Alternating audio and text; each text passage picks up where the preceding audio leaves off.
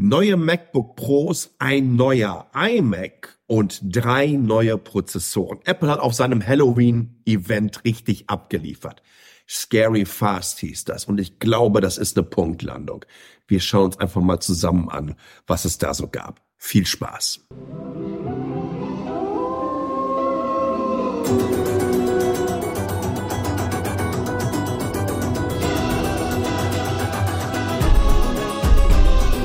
Ungewohnte Musik bei Metacheles. Warum? Äh, ganz einfach. Ich glaube, dieses Intro von Apple, das passt ganz gut zu diesem Event. Plus, wenn ihr euch jetzt dieses Video anschaut oder direkt am Tag, an dem es hochgeladen wurde, euch das Podcast anhört, dann ist ja de facto Halloween. Ne? Das ist ja der 31. Oktober.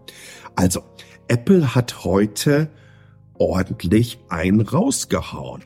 Ich hau vorher aber einen raus in Richtung Ruhrgebiet, nämlich nach Lünen an die Itemis AG, die auch diese Folge von Metacheles wieder unterstützt. Wenn ihr Entwicklerinnen oder Entwickler kennt, beziehungsweise generell Leute, die Lust haben, in einem inhabergeführten Unternehmen, einem Hidden Champion des deutschen Mittelstandes und mehrfach ausgezeichneten Arbeitgeber im selbigen, da mithelfen wollt an der Zukunft der Mobilität oder des Internet of Things zu arbeiten, dann schau auf der Webseite der Itemis AG nach. Gibt eine ganze Menge äh, offener Stellen oder geh einfach auf www.metacheles.de.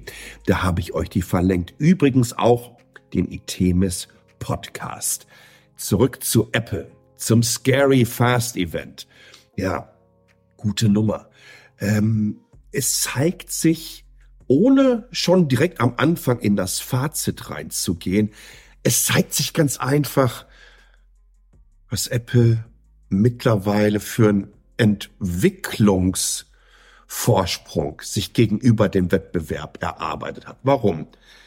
Vielleicht habt ihr mitbekommen, Qualcomm hat gerade auf Hawaii seinen Snapdragon Summit gefeiert bzw. veranstaltet und da unter anderem den Snapdragon X Elite vorgestellt. Das soll dann halt die ARM-RISC-Architektur, wie auch, oder letztendlich ist es ja nun mal ein Snapdragon, für Laptops, für Desktops und für Windows zeigen. Und der war performance-technisch im Vergleich zu einem Apple M2 hatte der durchaus nicht nur eine Nase vorn. Also die haben richtig einen rausgehauen und ich glaube auch, wenn wir uns anschauen, wie die Effizienzwerte der Plattform aussehen. Ich glaube, das lag irgendwie, hatten sie verschiedenste, gerade so zwischen 20 und 80 Watt in dem Bereich. Ähm, das ist ein Riesensprung für die Windows-Welt. Ja, und dann kommt dann drei Tage später Cupertino um die Ecke und haut dann zu Halloween nochmal einen raus. Meine Güte. Übrigens, das Video zu all dem habe ich euch natürlich im Artikel auf www.metacheles.de verlinkt. Ebenso Spezifikation. Ebenso keine Benchmarks. Die Apple Benchmarks sind immer und immer wieder spannender geworden über die letzten Jahre. Übrigens, ich würde nicht ansatzweise unterstellen wollen, dass die Performance, die dort angegeben ist, nicht stimmen würde. Aber man ist relativ gut da drin, die dann auch so zu positionieren, ähm, dass es besonders gut aussieht. Übrigens, ganz, ganz spannend. Ich habe noch kein Apple-Event erlebt, wo man so oft in Richtung x86 bzw. Intel geschossen hat. Hört mal rein. And with the M3 family of chips, it gets even better, making it a monster upgrade for anyone still on an Intel-based MacBook Pro. But for those users who haven't yet upgraded from Intel, the new MacBook Pro will change the game in every way. First, it's up to a massive 11 times faster than the fastest Intel based model everything you do will be unbelievably responsive. And thanks to the power efficiency of Apple Silicon, for the vast majority of workloads, you'll never hear the fans. You'll also get up to a spectacular 11 additional hours of battery life. For those who are upgrading from an Intel based iMac, you'll experience a huge difference in performance and features. Compared to the most popular 27 inch models, iMac with M3 is up to two and a half times faster. And when compared to the most powerful 21.5 inch iMac model, it's up to a remarkable four times faster. Abgefahren, ne? Vor allen Dingen, wenn euch dann noch Slides anschauen muss, wo sagt, hey, elfmal so schnell wie der schnellste ähm, Intel iMac zum Beispiel, den wir im Angebot hatten. Also das, das tut schon weh. Aber keine Angst, ich bin mir ziemlich sicher, 2024 werden wir von Intel einiges in der Richtung sehen. Äh, Qualcomm hat mit dem Snapdragon jetzt vorgelegt. Da gibt es auch noch so ein paar äh, Projekte Nvidia und ARM zusammen, aber das geht dann eher so in 2025 hinein, wo wir dann in dem Bereich endlich, endlich, endlich vergleichbare Lösungen sehen werden. Aber äh, darum geht es nicht. Wir müssen jetzt erstmal hier über Apple reden. Wenn ihr euch anschaut, ähm, der M1 ist im November 2020, also vor nahezu drei Jahren veröffentlicht worden. Im Januar 2021 habe ich mir seit nach 15 Jahren meinen ersten Mac wiedergeholt und bin seitdem komplett äh, in der Welt unterwegs. Vom M2 habe ich ein MacBook Air, ich habe ein Mac Mini M2 Pro und ich habe das iPad Pro, das große, auch mit dem M2-Prozessor drin. Warum? Weil das einfach jeweils in der speziellen Kategorie meiner Meinung nach die besten und effizientesten Plattformen sind. Und deswegen nutze ich sie ganz gerne. Äh, keine, also jetzt, jetzt kein, keine Beratung in Richtung, äh, dass jetzt alle auch von Windows auf macOS oder so umsteigt. Für mich persönlich passt es einfach am besten und tatsächlich habe ich auch noch eine macOS-Folge in der Pipeline drin, wo ich mich mal so richtig auslassen muss über all die Sachen, die ich einfach nicht in die Rübe bekomme bei macOS, weil es viel zu kompliziert ist. Aber reden wir einfach mal über die drei neuen Apple M3 SoCs, die vorgestellt wurden, nämlich einmal der M3, der M3 Pro und der M3 Max. Vor allen Dingen haben wir dann zum allerersten Mal jetzt SoCs oder Chips generell äh, in Laptops, beziehungsweise, weil es gibt ja auch einen iMac 9, für den Desktop, die in drei Nanometer Fertigungsverfahren äh, hergestellt wurden. Von TSMC natürlich. Und Apple hat da mehr oder weniger den kompletten Output von den ersten Chargen erstmal eingekauft. Äh, das gibt es im Vergleich so noch nicht. Das heißt, die Kisten sind einfach entsprechend effizienter. Ich kann mehr Transistoren auf der gleichen Fläche oder die gleiche Anzahl der Transistoren auf einer kleineren Fläche unterbringen. Und dadurch dass die Abstände einfach zwischen den einzelnen Transistoren natürlich kleiner geworden sind, sie letztendlich auch entsprechend schneller und brauchen weniger Energie, um vom einen zum anderen zu kommen. Also drei Nanometer, gehen wir mal auf den M3, auf den normalen ein. Äh, 8 Core, CPU, vier Performance, vier Effizienzkerne, sollen bis zu 20 Prozent mehr Leistung im Vergleich zum M2 abliefern. Also das, das merkt man schon ich sage immer so Pi mal Daumen, 10 bis 15 Prozent. Den Unterschied merkst du auch schon auf dem Desktop. Dazu gibt's eine 10 Kern GPU, äh, die im Vergleich zum M1 etwa 65 Prozent Leistungsschub bringt und gegenüber dem M2 etwa 20 Prozent. Im Vergleich zum M2 hat der M3 5 Milliarden mehr Transistoren. Es waren 20 Milliarden Transistoren im M2, jetzt sind es 25 Milliarden. Das Ding ist so oder so schnell und reicht also wahrscheinlich wirklich noch für die nächsten fünf Jahre für absolut alles aus. Kommen wir zum M2, äh, sorry, M3 Pro. Ähm, bis zu zwölf Kerne, die äh, CPU. Da sind dann sechs Performance-Kerne und sechs Effizienzkerne.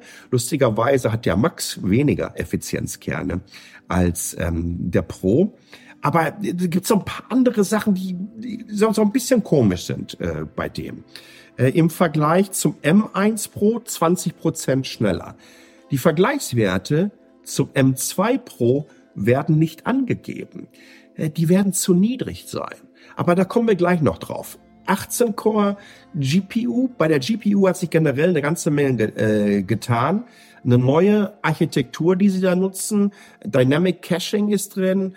Ähm, Mesh Shading, gerade bei Games wird das, glaube ich, äh, ganz spannend sein und ein entsprechendes Hardware äh, Ray Tracing drin. Also da werden wir einen ordentlichen Leistungsschub sehen.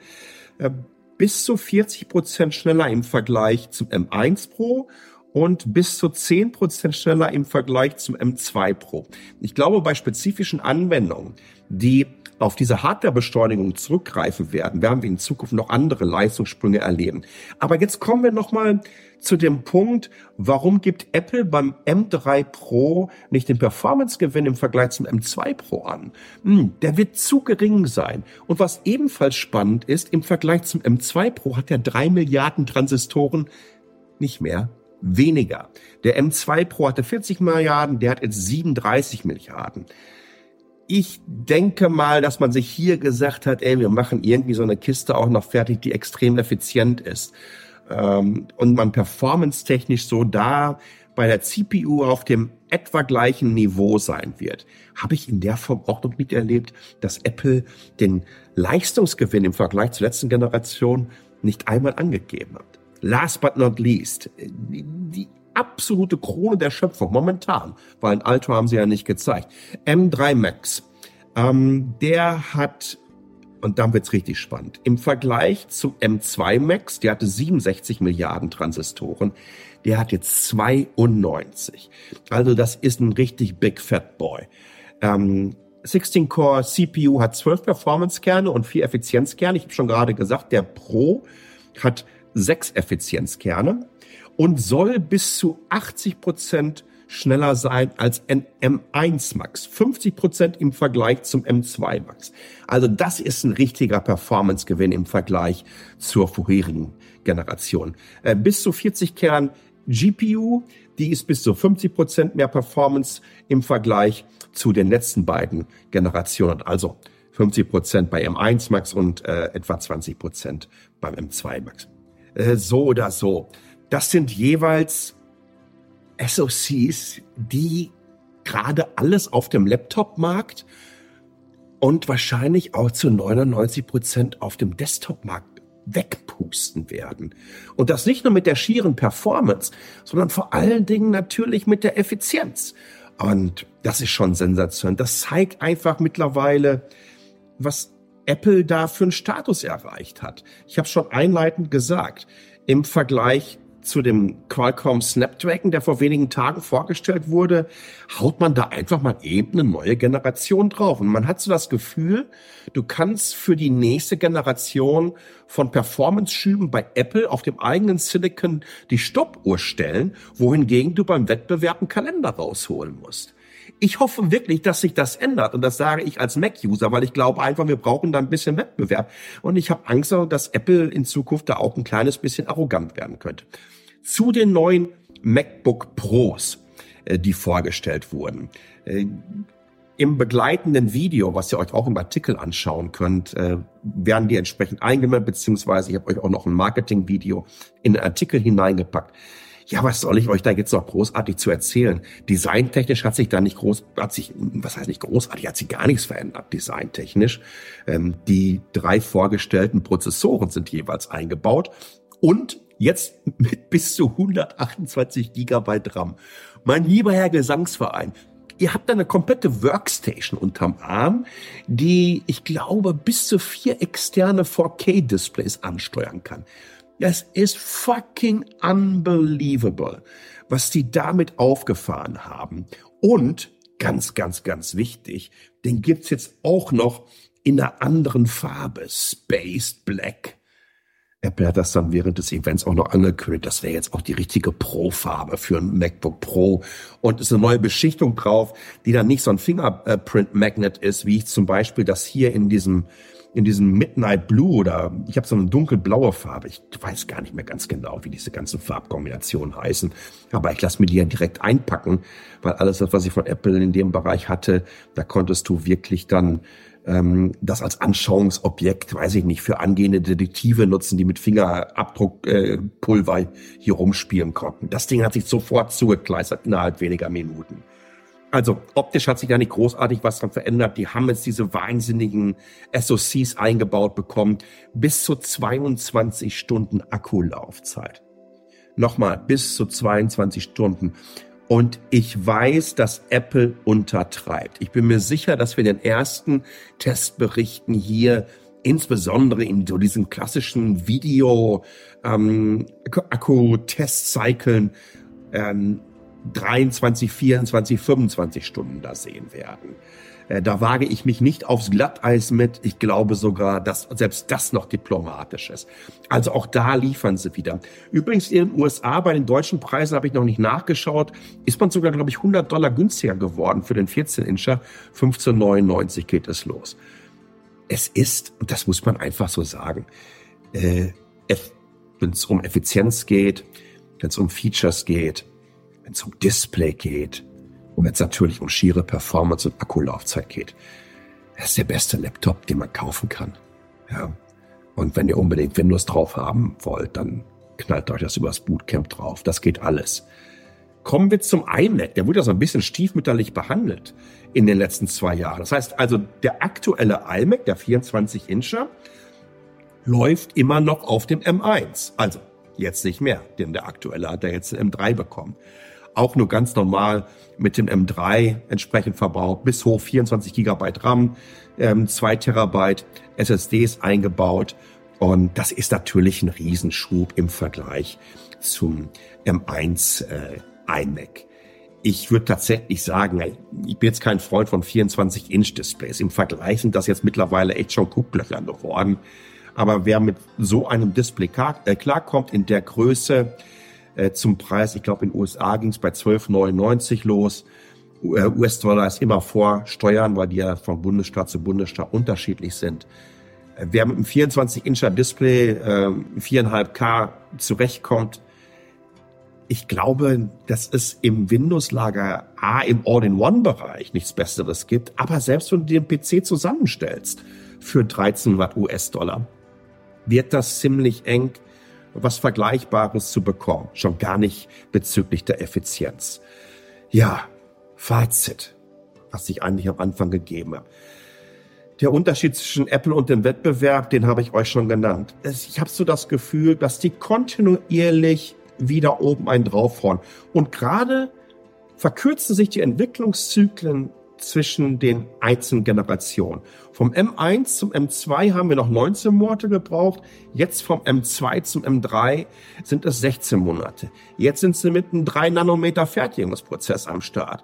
Jetzt kloppen die einen Laptop raus, der Workstation Power mobil bietet, wo Varianten über 22 Stunden Akkulaufzeit haben, wo du vier 4K Displays extern anschließen kannst das Ding hat mehr Performance halt. Jetzt weiß ich nicht, wie das im Vergleich zu einem ähm, zu einem Mac Studio Ultra oder einem Mac Pro aussieht. Äh, insbesondere auch Speicheranbindung macht ja auch eine ganze Menge aus. Ich weiß nicht, wie schnell die SSDs sind. Da gibt's ja überall noch keine Benchmarks zu. Aber Tatsache ist, von der schieren Performance des SoCs und der Effizienz gibt es wirklich nichts, was auch nur annähernd rankommt.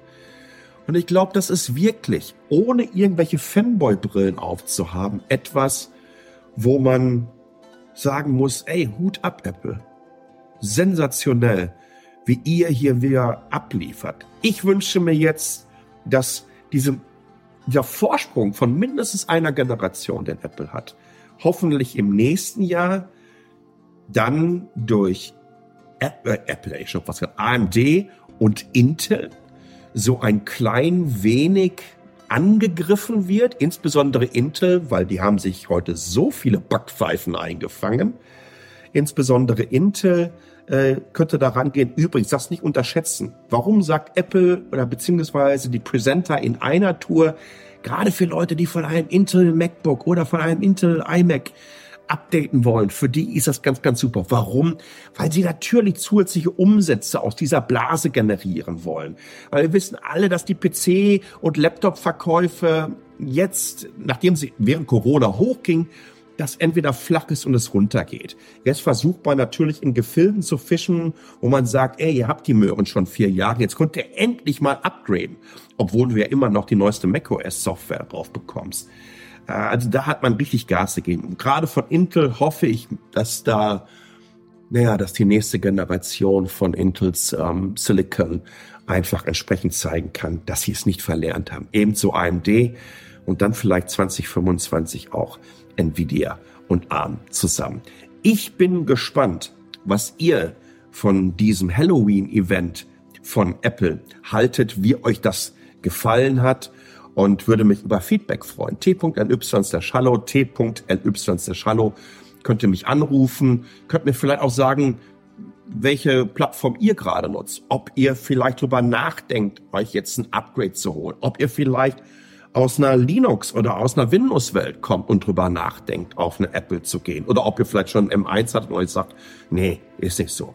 Vom M2 zu upgraden, ja, kann ich ganz klar sagen, das muss nicht sein. Ehrlich nicht. Da würde ich wirklich auf die nächste Generation warten. Aber wenn man ein M1 hat, aber vor allen Dingen hat eine Intel-Plattform, jetzt singe ich das gleiche Mantra wie Apple, dann könnt ihr das ohne Probleme machen. In diesem Sinne, ich bin relativ froh, dass ich das diesmal geschafft habe. Übrigens, das Video wurde wieder mit dem Pixel 8 Pro aufgenommen. Beim letzten Mal habe ich noch die Frontcam genutzt ähm, mit 4K. Das ist mir so ein bisschen grainy geworden. Jetzt nutze ich die Backcam ähm, 4K und mit 60 Frames pro Sekunde nehme dafür aber abends auf. Aber ich glaube, das ist eine Ecke besser geworden. In diesem Sinne, ich hoffe, es war nicht zu anstrengend, innerhalb kürzester Zeit zwei Events verpasst zu bekommen auf Metacheles. Ich würde mich freuen, wenn ihr mir Feedback hinterlasst, wenn ihr mir Bewertung hinterlasst, Daumen hoch, Likes auf den verschiedensten Podcast-Plattformen. Aber vor allen Dingen habe ich mich darüber gefreut, dass ihr zuhört, zugesehen habt und Metacheles weiter auch in Zukunft so unterstützt. Bleibt gesund. Ich trinke nämlich jetzt noch einen Kamillentee. In Austin waren es vor acht Tagen 35 Grad, jetzt sind es 6 Grad. da kommt es schon. Ich habe mir eine schöne Grippe eingefangen. Also nicht, dass ihr das auch noch macht. Bis zum nächsten Mal und ciao.